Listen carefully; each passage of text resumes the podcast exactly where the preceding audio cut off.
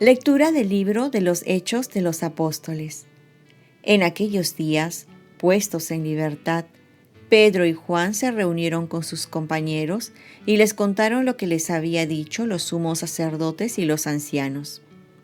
Al oírlo, todos juntos invocaron a Dios en voz alta. Señor, tú hiciste el cielo, la tierra, el mar y todo lo que contienen Tú inspiraste a tu siervo nuestro Padre David para que dijera, ¿por qué se amotinan las naciones y los pueblos planean cosas vanas? Se alían los reyes de la tierra, los príncipes conspiran contra el Señor y contra su ungido.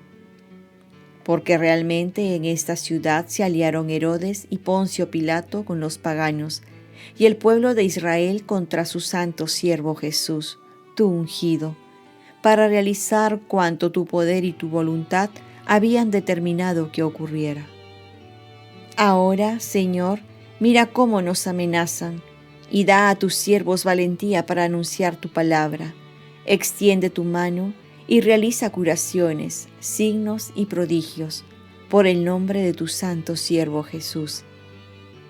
Al terminar la oración, tembló el lugar donde estaban reunidos los llenó a todos el Espíritu Santo y anunciaban con valentía la palabra de Dios. Palabra de Dios. Salmo responsorial.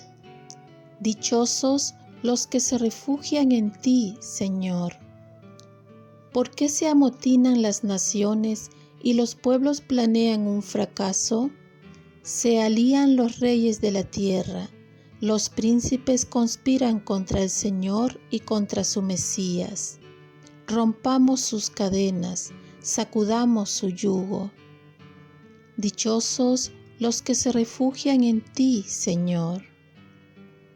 El que habita en el cielo sonríe, el Señor se burla de ellos, luego les habla con ira, los espanta con su cólera yo mismo he establecido a mi Rey en Sión, mi monte santo.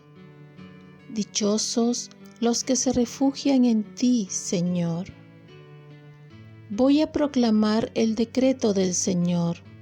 Él me ha dicho, tú eres mi Hijo, yo te he engendrado hoy. Pídemelo, te daré en herencia las naciones, en posesión los confines de la tierra. Los gobernarás con cetro de hierro, los quebrarás como jarro de losa.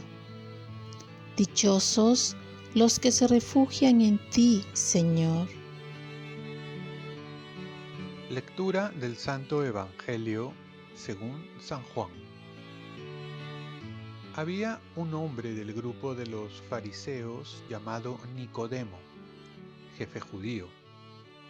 Este fue a ver a Jesús de noche y le dijo, Rabí, sabemos que has venido de parte de Dios como maestro, porque nadie puede hacer los signos que tú haces si Dios no está con él. Jesús le contestó, En verdad, en verdad te digo, el que no nazca de nuevo no puede ver el reino de Dios. Nicodemo le pregunta,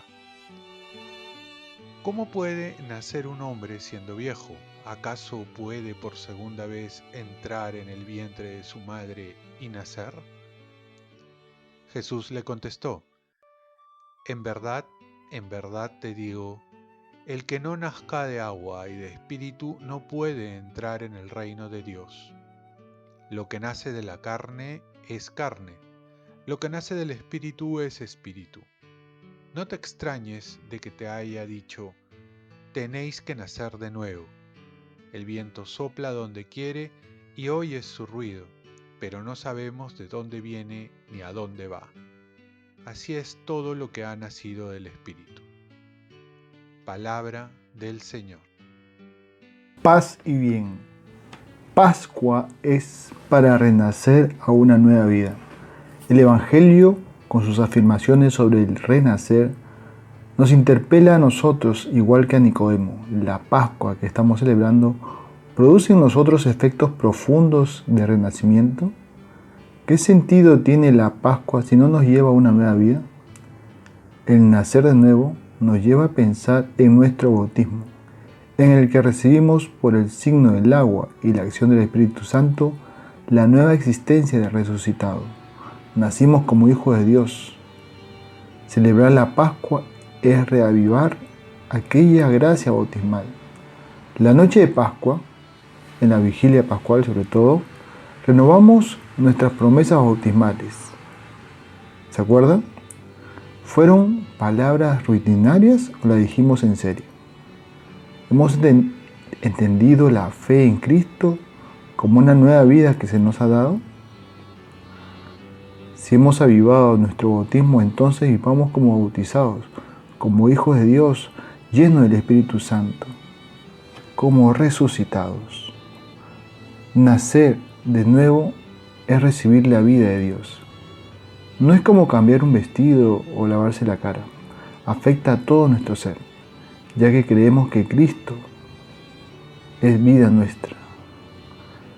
Desde el bautismo hasta el final, tenemos que estar en continua actitud de renacimiento, sobre todo ahora en la Pascua, para que esta vida que se nos ha dado sea animada por el Espíritu Santo y vaya creciendo sin apagarse por la rutina, por el cansancio, por las tentaciones de la vida.